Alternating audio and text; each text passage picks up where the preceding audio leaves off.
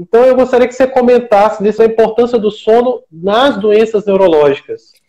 Os, os pacientes de miasteria estão me perguntando, senão eles ficam doidos, que é assim, é, é muito paciente com miasteria que, que, que, eu, que eu cuido muito, né? Então eles querem saber sobre o sono, porque eu insisto muito com eles que a questão do sono, se eles dormem mal, a musculatura não melhora de jeito nenhum. A sensação de fadiga ela aumenta e você fica além da questão da miasteria, você fica da fadiga causada pela própria é. insônia, não é verdade? Sim, um sono íntegro e saudável, e aí a gente tem que afastar patologias do sono, tirar umas questões primárias do sono, tipo apneia obstrutiva, que afeta 30% da população na cidade de São Paulo, ou seja, isso provavelmente é um dado extrapolável para o Brasil. Né? Então, é, ela é extremamente incidente e prevalente, mais do que hipertensão, diabetes, então, ou seja, um em cada três pacientes vai ter, vai ter apneia obstrutiva do sono. Então, afastado isso, né, que é extremamente importante para a gente ver, a gente tem questões álgicas, questões de dor. Então, a dor tem, tem uma relação bidirecional com o sono, sendo que se eu resolvo a dor, não necessariamente eu resolvo o sono, mas se eu resolvo o sono, eu melhoro muito da dor.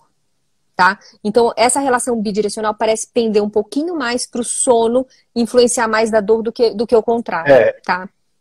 É impossível tratar dor impossível. se não tratar sono. Isso não tem como a gente agir é. nesse lado. Seja na percepção das questões, né? Aquela percepção que eu te falei do insone, essa percepção de tudo do insone, e essa é, bilateralidade, né? essa bidirecionalidade que pende um pouquinho mais para esse lado do sono. Mas isso cabe também para as outras questões neurológicas, tá? Então, várias questões vão depender de um sono íntegro. A gente sabe muito que um homem com sono fragmentado, né? Ele tem muita sonolência excessiva e mulher tem fadiga. Então, é muitas vezes o sintoma de interrupções do sono ou questões de sono na mulher é fadiga. Então, especialmente para o paciente miastênico, cuja queixa é fadiga, é muito fadiga, a gente fica muitas vezes sem saber se aquela fadiga é sono, se aquela fadiga é, é, do quadro miastênico primário. Isso é super importante, isso é, é muito então, importante. Isso, essa relação a gente tem que segurar muito bem, porque a, a relação da fadiga, a, assim, a interpretação da fadiga, ela é muito difícil, né? Ela é difícil para o paciente, ela é difícil para a gente na prática clínica.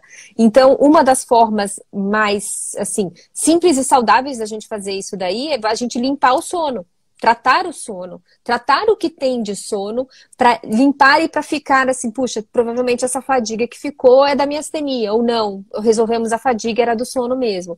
Então, em mulheres, fadiga é muito mais. Então, especialmente porque você falou, alguém falou fadiga irrita, é exatamente isso. É, fadiga é difícil, é difícil de definir. E, e a questão de sono. Então, a gente sempre tem que investigar é. e garantir um sono cada vez mais saudável né? Saudável do ponto de vista de iniciar Sim. o sono, das insônias, saudável do ponto de vista respiratório, ventilatório também, né? Da apneia, a gente não pode deixar passar é, a apneia.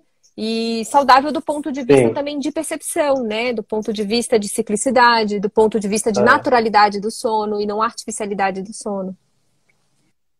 E aqui dois pontos, né, doutora Letícia, que é o primeiro, a questão de que os, uma má qualidade do sono também tem atividade Sim. inflamatória. Tem várias, tem várias condições que as inflamações pioram por causa da má qualidade do sono. E a outra coisa que você falou é que a fadiga, ela pode ser, na verdade, não atividade da miastenia, mas o resultado de uma questão de um sono Sim. de má qualidade. Então, esse, esse, que é uma coisa que os pacientes ignoram muito, os pacientes com miastenia. Eles menosprezam o, o poder do sono. Então, o sono, gente, faz parte do tratamento de qualquer doença inflamatória. E uma vez que você dorme mal, a sensação de fadiga, ela pode aumentar muito, tá? Sim, Sem sim. isso representar atividade de doença. Sim, sim. Né?